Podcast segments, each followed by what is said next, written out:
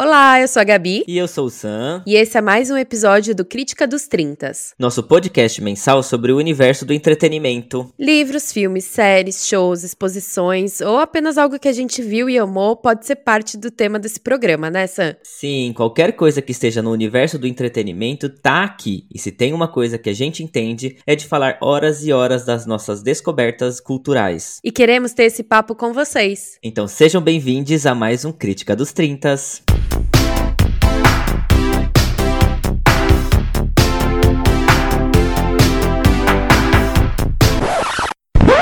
Eu me pergunto o que que o pessoal anda tomando. Eu não sei o que é, mas é bem legal. Já estamos no ar? Alô? Alô? Olá! Estamos no ar! Sejam bem-vindos ao nosso Crítica dos 30 de Abril, nosso quadro mensal sobre o mundo do entretenimento que vai ao ar todas as últimas quintas-feiras do mês. Gabi, hi Barbie! Hi Ken! Nunca fez tanto sentido, né? Porque você é loirinho! É. Ai, meu Deus do céu! Bobby? Ai, você é uma Barbie amarela belíssima. Nossa, eu sou a Suzy, que era mais, a mais cheinha e baixinha, gente. Era Kelly o nome da irmã da Barbie? Era a Kelly, sim. Mas tinha a Polly também, aquelas bonequinhas bem pequenininha. Não, não me recordo, coitada. A Kelly foi esquecida no churrasco. Ai, que dó, total. Vamos ver se ela vai aparecer, né? Bom, gente. Que semana deliciosa, Sam. É semana de crítica, é semana de pagamento para muitos, com a graça de Deus, para mim será, se não esquecerem da minha existência. Então, olá para todo mundo que tá ouvindo a gente pela primeira, pela segunda, pela milésima vez, enfim, não sendo a última vez, tá bom, né, Sam? Não, não, não, não nos abandone, por favor. A gente ama ter a sua companhia por aqui. Gente, você falando da Barbie, eu tô que eu não me aguento. Já no nosso Críticas de Janeiro, eu falei que eu queria ver esse filme. Julho não chega nunca, saiu o trailer, saíram já as bonecas, tem um monte de camiseta vendendo com o logo da Barbie nas lojas. E não sai esse filme, gente. Nem nas redes pirata que eu já procurei, sim. gente, a gente fica como? Não há unhas que resistam a essa espera. Mas assim que saiu o trailer, na hora eu lembrei da Gabi, porque sim, o trailer saiu, o aguardado, comentado filme da Barbie, que tem lançamento aí pro dia 20 de julho. Eu quero saber da pessoa que eu conheço que mais está esperando por esse filme, claro que eu tô falando dela, da Gabi, né? Se você gostou do que viu, se Gretinha, a diretora no caso, conseguiu despertar em você o desejo de quero ver mais. Ah, eu sempre soube que ela ia transformar essa história tão padronizada em algo assim chocante, né? Mas na real, eu já tô esperando todos esses cancelamentos que vão vir, porque alguma coisa vai estar tá faltando. Já vi vários memes de que na verdade é um spin-off do Sex Education, porque todos os atores estão no filme também. Mas enfim, ela, para quem não sabe, né, a Greta Gerwig, ela é uma atriz e ela teve essa estreia como diretora em um emocionante filme chamado Lady Bird. E depois ela também readaptou a obra Mulherzinhas, né, que é um clássico da literatura, do livro da Jane Austen. E também dos cinemas. A primeira versão ela tinha a Winona Ryder como né, a protagonista e essa foi a Emma Watson. Famosa Hermione para os Pottermaniacs como Sam. Uhum, já já iremos falar sobre isso. Ai, gente, eu confesso que eu também me animei bastante com o trailer. A primeira cena, né, da Barbie ali descalçando o sapato já me conquistou e definitivamente vou entrar pro grupo de pessoas que estão querendo ver mais o que vem por aí. Eu achei o trailer, na verdade, uma ironia ali bem gostosa, né, sobre as Barbies chamarem Barbies, todas elas, né, os Ken chamar todo quem, né? Então, a gente já começa logo de cara esse episódio com esse trailer da Barbie aí. Gabi, enquanto o filme não chega, tem muitas coisas pra gente falar sobre o universo do entretenimento, que a gente viu, que a gente leu, enfim, o que a gente participou. A gente gosta de dar nossa opinião por aqui, indicar ou não o que a gente experimentou nos últimos tempos. Bora começar então? Vamos, pois é, abril tá chegando ao fim. E se você tá no hemisfério sul, que o outono traga muitas noites debaixo das cobertas para que você possa ler, ver filmes, ver séries, aproveitar. Enfim, se você tá no hemisfério norte, chegou a hora de botar o cropped e reagir, né? Finalmente vem primavera. Amém, igreja. Bom, gente, é nessa troca de estação e de mês que chega o nosso capítulo mensal sobre cultura. Aí você se pergunta, o que é que isso tem a ver com a crise dos 30? Pois nada. Foi apenas uma vontade que a gente teve teve, afinal esse pod é feito por amor e a gente ama a cultura, então a gente resolveu ter um capítulo de descanso para que vocês também se permitam relaxar de vez em quando e para isso a gente traz as nossas dicas. Eu vou começar com a dica de hoje sendo bem brasileirinha. Eu sempre fui muito noveleira, nunca tive vergonha de assumir, já falei sobre isso aqui no pod. E mesmo morando fora, eu não perdi o hábito de ficar por dentro de tudo que rola no meu país, na nossa TV brasileira única. Por isso, a minha primeira recomendação de hoje vai ser a novela das sete, Vai na Fé. Ela tá sendo exibida pela Rede Globo e ela, assim, encantou todo mundo por essa abordagem diferente do mundo dos evangélicos. Se você já virou a cara quando achou o tema religioso um pouco demais, o nome da novela Você Vai na Fé, e descobriu que a protagonista, Sol, interpretada pela Sharon Menezes, é uma mulher evangélica, fique calma. A gente não tá falando de nenhuma adaptação bíblica ou essa vibe, né, que a gente já conhece, por exemplo, da TV Record, de ser uma coisa mais antiga, nada a ver. Vai na Fé, ela é escrita pela Rosane Smartman. Não sei se eu falei sobre o nome dela certo certo. Mas a primeira novela dela que estourou foi totalmente demais, que falava um pouco ali sobre o mundo da moda. Mas enfim, Vai na Fé, ela aborda com muita leveza, muito bom humor o mundo das celebridades, da música e com muita delicadeza também temas como racismo, morte, luto, religião. Enfim, a gente sempre considera que a novela das nove ali da Globo é o horário nobre da TV, mas a real é que Vai na Fé, ela anda quebrando muito tudo, ela anda bombando de audiência, é o carro-chefe da emissora, com um elenco super diverso, né? Além disso, as músicas interpretadas pelo cantor da trama, que é o Luiz Lorenzo, interpretado pelo José Loreto, elas estão bombando, estão ali nos top hits do Spotify. Tem chamado muita atenção. Porque não é só um elenco jovem. Ela também tem Renata Sorrá, Regiane Alves, Claudio Hanna e a Carolina Dickman, né? Então esses atores todos são a cereja do bolo dessa trama tão atual. Até os personagens de Travessia, que é a novela das nove da Globo, se aparecem assistindo a novela. Nessas coisas que só a Globo sabe fazer de autopublicidade. Tá tudo disponível no Globoplay para quem tem acesso, para quem quiser patrocinar a gente também pode compartilhar a senha e o login que a gente vai assistir. Mas é uma novela que, enfim, eles tratam ali do universo do funk do Rio de Janeiro, fala muito sobre a questão das celebridades. A Renata Sorra, que interpreta ali uma personagem que foi atriz e aparece em várias cenas de como se ela tivesse interpretado de todas as novelas da Rede Globo que são icônicas, lidando com esse pós-fama, né, com esse se tornar desconhecida novamente. E, enfim, ali no núcleo evangélico, a única coisa que se tira é o preconceito, né, das pessoas que são extremamente religiosas. Mostra por uma outra ótica a vida da mulher evangélica, né, sendo retratada ali pela Sol, que é uma dançarina de funk, que adora música, que canta e que ela prova de que não tem nada, a gente não tem que ter nenhum tipo de preconceito ou olhar diferenciado para pessoas que são evangélicas, porque na verdade todo mundo é igual e todo mundo leva uma vida, enfim, e pode gostar das mesmas coisas sem nenhum caô, não é essa? Não sei se você já chegou a ver alguma coisa da novela. Não assisto a novela, mas é impossível não ficar sabendo do que, está acontecendo e de como essa novela tem mudado aí muita coisa. A começar porque grande parte do elenco é um elenco preto, né? Que fala sobre a diversidade dos atores que a gente tem e, e os papéis estão muito bem selecionados. A gente tem ouvido falar muito bem da Elisa Lucinda, por exemplo, que é uma mulher que tem alopécia, né? Então abordar isso numa novela, né? Uma mulher preta. Isso é muito recente o que tem acontecido. Aconteceu no Oscar, aí a gente ficou sabendo tanta coisa desses tipos de problemas, né, que as mulheres muitas vezes passam, e passam ali escondidas, porque precisam colocar uma peruca, precisa, né, lidar com, esses, com esse sofrimento. Então, eu acho muito legal a novela tá atual, né? Então a gente está falando de várias coisas. Primeiro que a gente está falando dessa diversidade religiosa que mostra na novela não só o lado evangélico, mas também o lado ali de religiões de matrizes africanas, né? Que celebraram há um tempo atrás aí, que finalmente mostraram ali, né? Dentro de um culto, né? Enfim, de, de, uma religião de matriz africana dentro de uma novela, coisa que não se fazia há muito tempo. Isso é muito legal para que as pessoas vejam, enfim, e respeitem todo tipo de religião. Isso é importantíssimo. Tem essa diversidade também que a Gabi menciona, né? Ou seja, não é só porque você é evangélico que você não pode gostar de funk ou que você não dança, enfim, as pessoas são diversas, né? Isso é muito interessante. E também gosto muito quando a novela é tão atual que faz esses, essas conexões aí com tanto com travessia, que aconteceu um caso que foi muito legal, que foi a personagem da Renata Sorrá. Isso, gente, eu sei sem saber da novela. Então, olha só como a novela tá bombando. A Renata Sorrá, ela menciona, né, a Gabriela Spanik, que é a usurpadora Usurpadora, que fez a Paola e a Paulina, uma atriz mexicana. A própria atriz Gabriela Speni eh, comentou sobre isso, falou que adoraria fazer uma novela com a Renata Sorra. A Renata Sorra respondeu. Então, esses tipos de conexões, né, e de quebras, mais ou menos, porque você não vai imaginar que uma novela da Globo vai mencionar uma novela mexicana que passou no SBT, né, nos anos 90. Então, esses tipos de conexões tá atual a isso, né, a, com a internet, tipo, gente, quebra a internet, vira notícia, sabe?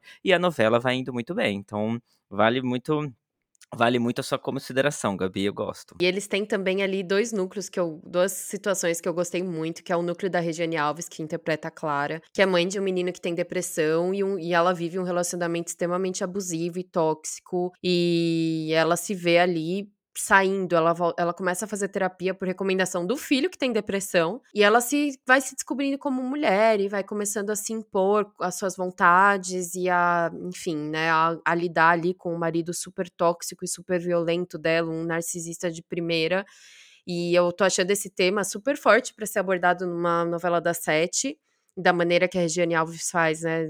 Impecável, maravilhoso, é muito emocionante os discursos dela como uma mulher desempoderada pelo seu relacionamento. E também tem o Vitinho, que é o núcleo ali humorístico, ele é o melhor amigo da Sol e também do Luiz Lorenzo, e ele é gay. E ele vai para um desses acampamentos, desses grupos extremamente machistas que estão tão em alta, infelizmente, que é para recuperar a masculinidade deles, e aí tem um bando de homem que se diz super macho e super independente, e nenhum deles consegue realizar as tarefas, e o Vitinho, como homem gay, consegue fazer tudo e ganha o diploma ali de macho alfa. E ele fala isso é para provar para vocês que eu não sou menos homem porque eu sou gay. Muito pelo contrário, eu sou mais homem que todos vocês. E assim, eu achei sensacional e também a ligação ali, né, do núcleo evangélico com ele, que é a família da Sol, sem preconceito, com total aceitação, com acolhimento. Então, acho que com muita delicadeza e sem o propósito só de focar nisso, a novela tem tratado de temas extremamente atuais, como você falou, e essenciais e com muito amor e muito carinho, assim, pelo telespectador e pelas pessoas que têm essa vivência.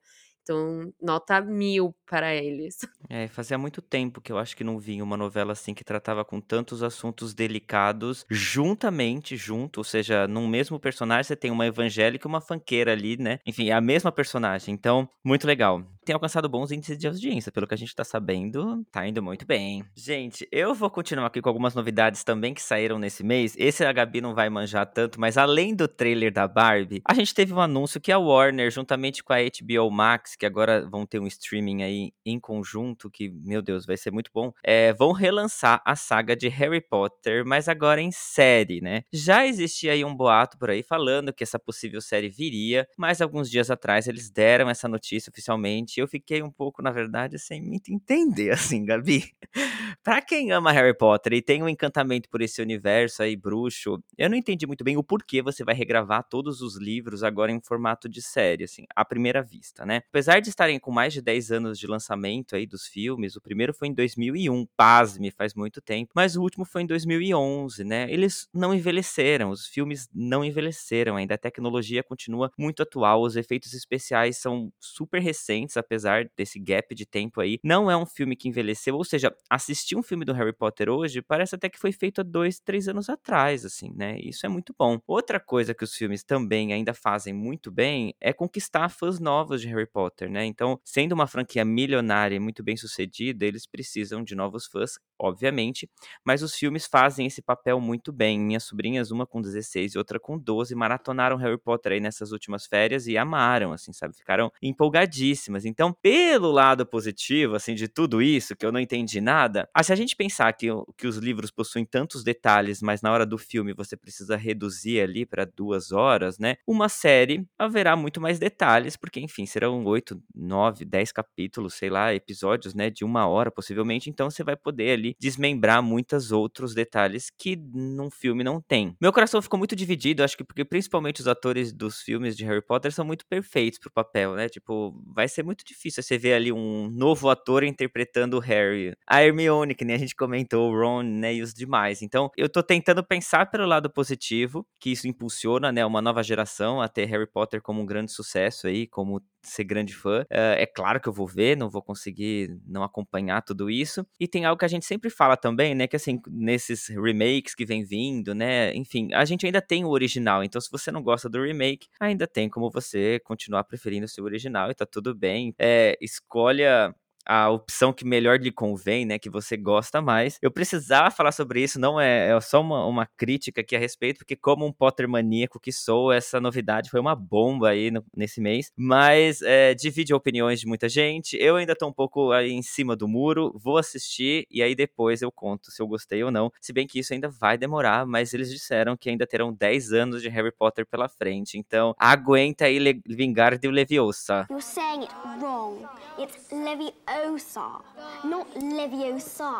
Ah, eu tenho uma teoria, Sam. Primeiro que saiu o jogo de videogame agora, né? Que, enfim, entre boicotes e não boicotes, é um jogo que você vive ali, tem sua vivência em Hogwarts, vocês que são fãs, né? Falo como voyeur dessa galera toda ao meu redor que é muito fã. Mas a minha teoria é a seguinte, que além de aproveitar que esses jogos chegaram até talvez para pessoas que não, não viram o filme, eu acompanho alguns streamers de games, e eles estavam jogando mesmo sem entender como eu nada do universo, então pelo jogo em si, então talvez para atrair esse público. E também a gente não pode deixar de mencionar toda a falta de diversidade que teve tanto nos livros quanto nos filmes, e talvez seja uma forma deles consertarem isso sem precisar, né, dar direta autorização da autora, que se ela vender os direitos, ali a HBO vai fazer como achar melhor, e eles podem dar uma volta, né, em tudo isso que foi deixado de lado na época que os livros foram lançados. Essa é a minha opinião como totalmente como velha palpiteira, porque eu nem gosto dos filmes, nem vi os filmes e não li todos os livros, então. Eu tô achando que essa série vem aí pra te conquistar, Gabi. É a sua chance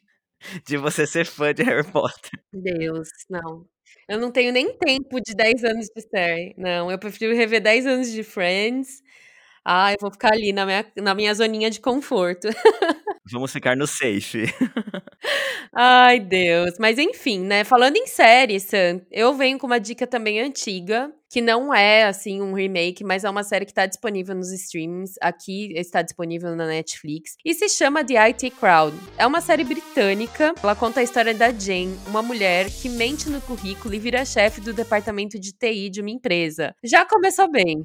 Ai, já gostei. Exato. O problema é que, assim como muitos, ela não tem ideia do que, que ela tá fazendo ali, do que, que significa TI, e muito menos de como ligar um computador. Então, ela passa todo um dia fingindo que ela tá trabalhando com o computador desligado da tomada, pra você ter uma noção.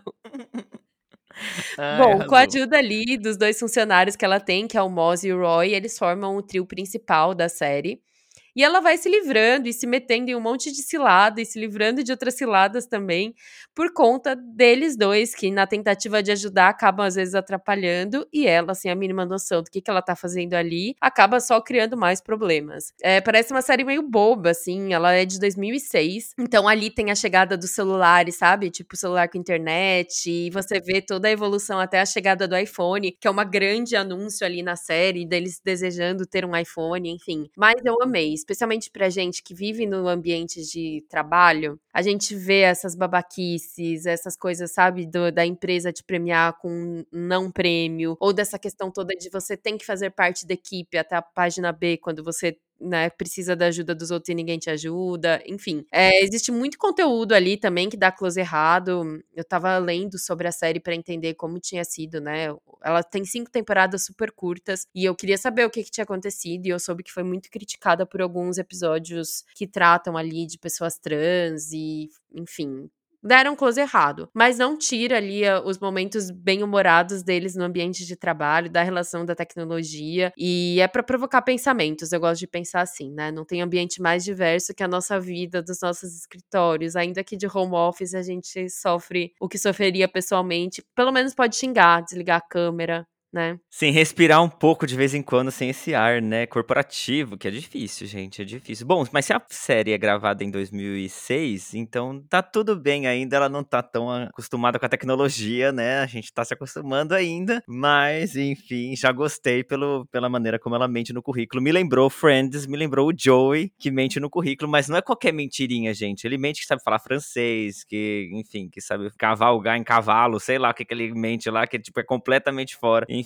doideira. Gostei. É, é legal quando você tem um tipo de série, de filme, enfim, que tem esse humor leve, né, na verdade, tipo, apesar dos, enfim, dos close errado, mas que não te faz pensar muito, assim, né. Eu venho com uma outra dica que é mais ou menos é, parecida, então eu assisti Mistério em Paris, que também tá na Netflix, que tem o Adam Sandler e a Jennifer Aniston. Pausa aqui pra gente suspirar de amor, eu e a Gabi. I love you and I will call you the minute I get to Paris. E é uma continuação do filme Mistério no Mediterrâneo, né, que foi lançado alguns anos atrás, fez muito sucesso, e dessa vez os personagens Nick e Audrey, né, que são os personagens principais, eles abrem uma agência de investigação e finalmente conseguem um caso, assim, realmente importante. Um amigo bilionário deles é sequestrado no dia do casamento. Gente, mas eles estão com a reputação, assim, péssima, sabe assim, o casamento tá indo pela corda bamba, né, e apesar disso, eles se tornam ali uma peça importante para solucionar esse mistério, porque eles estavam ali no momento que aconteceu. Então eles querem até demitir os dois, porque contrataram uma agência muito poderosa, porque o cara é bilionário e desapareceu. Eles querem descartar, né, o Nick e a Audrey, mas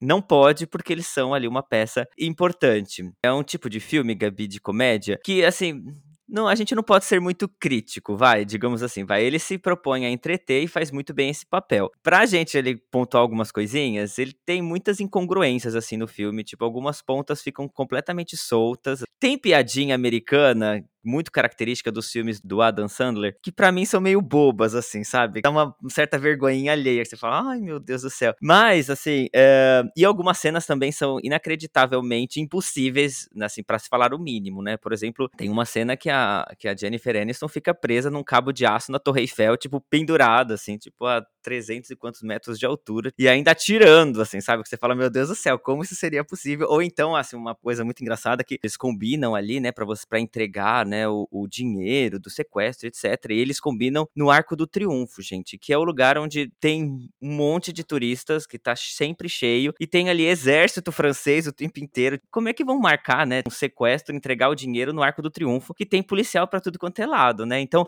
acho que eles queriam gravar o Arco do Triunfo, então falaram assim, ah, vamos colocar uma cena lá, né? Em geral, assim, é muito gostoso de ver, é um filme leve, assim, que dá para se divertir, ver umas belas imagens de Paris, e eu amo de verdade a Dan Sandler com a Jennifer Aniston. Eu acho que a química deles funciona muito bem, né? Tem uma coisa que o Adam Sandler tem nos filmes dele, que é quando tá acontecendo uma cena em si, e aí, de repente, ele para e começa a conversar num diálogo super nada a ver. Então, assim, enquanto tá rolando, tá todo mundo ouvindo, ele tá fazendo um diálogo aqui, só ele e a pessoa. Assim, então fica ele e a Jennifer Aniston discutindo a relação, assim, tipo, e o casamento inteiro parado ouvindo, e aí depois eles voltam, sabe? Então, esse tipo de cena que é muito característico dele, eu acho muito gostoso, acho que vale a pena. Uma sexta-feirinha cansativa aí que você teve, ver um filminho divertido, sem muito pensar, não dá muito para criticar, tipo, é só assistir mesmo, só pela diversão. Então, eu recomendo. E passa em Paris, né? Quando passa passo em Paris já ganha o meu coração de alguma maneira.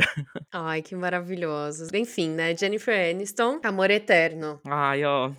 Coraçãozinho com a mão. Adoro, adoro esses filmes assim, de não ter que pensar. E eu amo a Jennifer Aniston fazer esses filmes, porque ela faz do, do lixo ao luxo, assim, sabe? No sentido de os filmes muito comédia pastelão, que nem você comentou, e uns filmes super profundos, como Cake, assim, que você sai chorando de assistir. Ah, maravilhosa, né? Mas deve ser muito bom pro ator fazer esse tipo de filme que você se diverte fazendo, que você não tem uma grande. Acho que cobrança todo mundo tem, né? Enfim, tem que ali, qualquer grande ator precisa ali formular um personagem, não nasce do nada, né? Precisa ali dar uma característica. Eu tenho a impressão que eles se divertem muito fazendo, vendo um filme desse, por exemplo, né? Então, gente, tá ganhando dinheiro, tá se divertindo, tá sendo versátil, enfim, fazendo ali diversos tipos de papéis. Ai, melhor coisa impossível. Sim, tá certíssimo. Bom, eu vou para minha última dica desse mês, né? Na minha meta aqui de seguir sendo uma pessoa literária. Finalmente chegou ao Brasil o último livro da Rupi Kaur, que é o Cura pelas Palavras.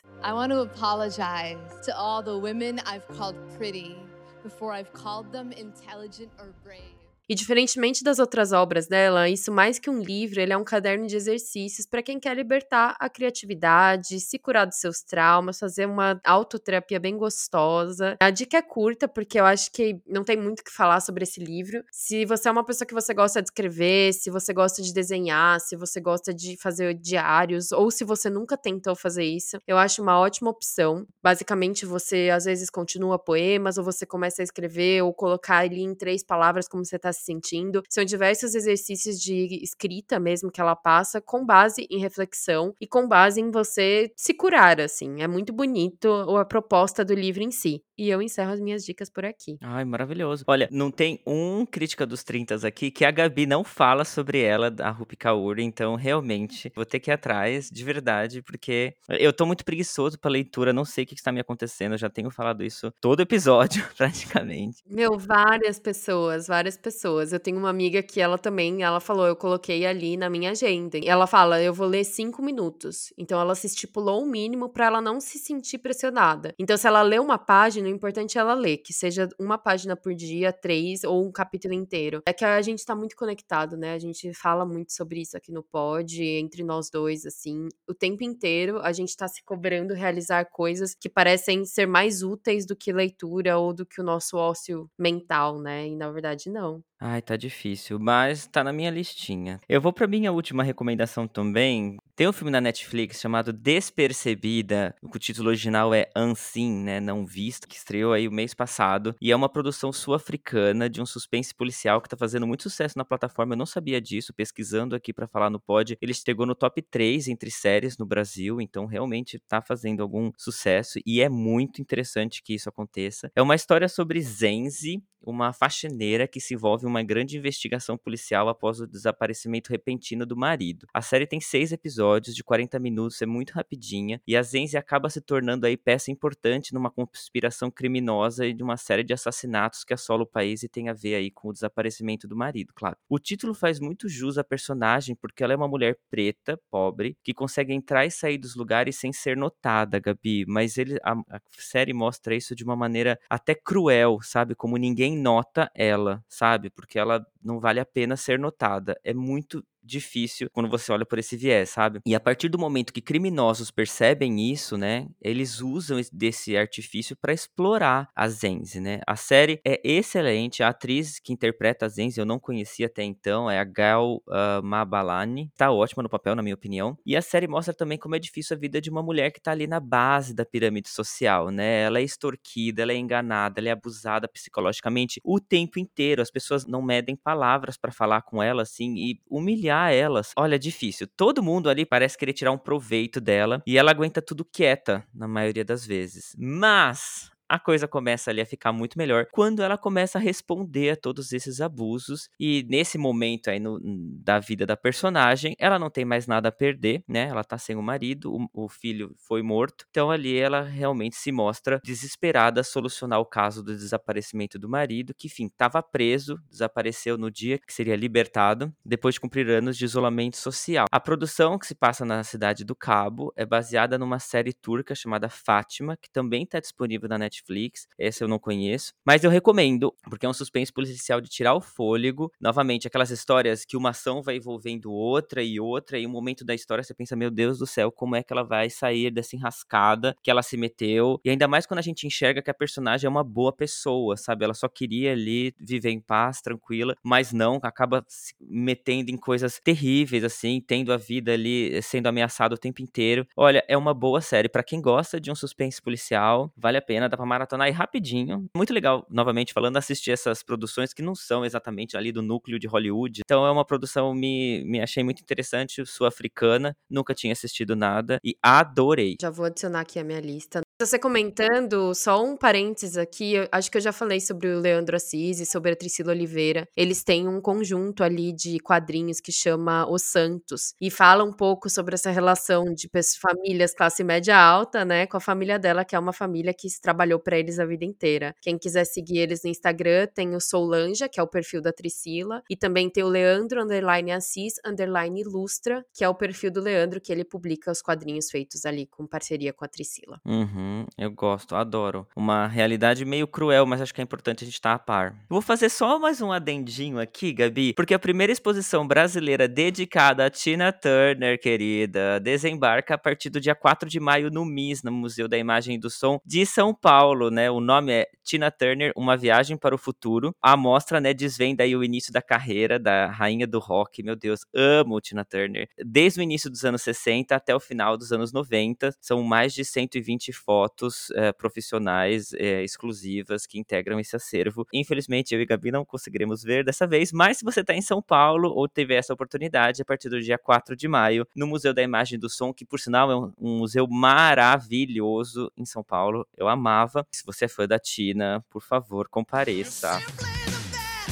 Ai, pessoal, vamos encerrando o nosso capítulo de hoje do Críticas. Eu espero que essas dicas tenham sido úteis, que melhorem o mês de maio que vem por aí. Bendito seja, né? Já começa com feriado em plena segunda. Gente, se isso não é bênção, eu não sei o que é. Mas como o nosso pod não para, você pode acompanhar a gente pelo Instagram, podcast underline crise dos 30. Comenta lá suas dicas do que ver, ler, ouvir, não ver, não ler, não ouvir. A gente vai amar essa interação, né, Sam? Exato. Lembrando que a gente tem uma conta no Apoia-se e faltam menos de 40 dias para finalizarmos essa conta. Então, caso você queira nos apoiar financeiramente, saiba que a sua chance está aí. Nossa página do Apoia-se é apoia-se barra podcast Crise dos 30. O valor é único e a partir de 5 reais você já pode nos ajudar. A gente também vai fazer uma doação para a CUFA em nome dos nossos ouvintes. Assim que finalizarmos essa página, vamos ter um Crítica dos 30 especial em agradecimento a todo mundo que conseguiu nos apoiar. Então, essa é uma das recompensas em nos ajudar e fazer essa temporada de episódios. A gente agradece agradece muito a todos que nos apoiam, que pelo apoia-se ou compartilhando nossos conteúdos, ouvindo nossos episódios, reagindo aos posts lá do Instagram. Enfim, isso é muito importante pra gente. Bom, recados dados então, Gabi, a gente vai ficando por aqui. A gente se ouve semana que vem então. Beijos. Tchau.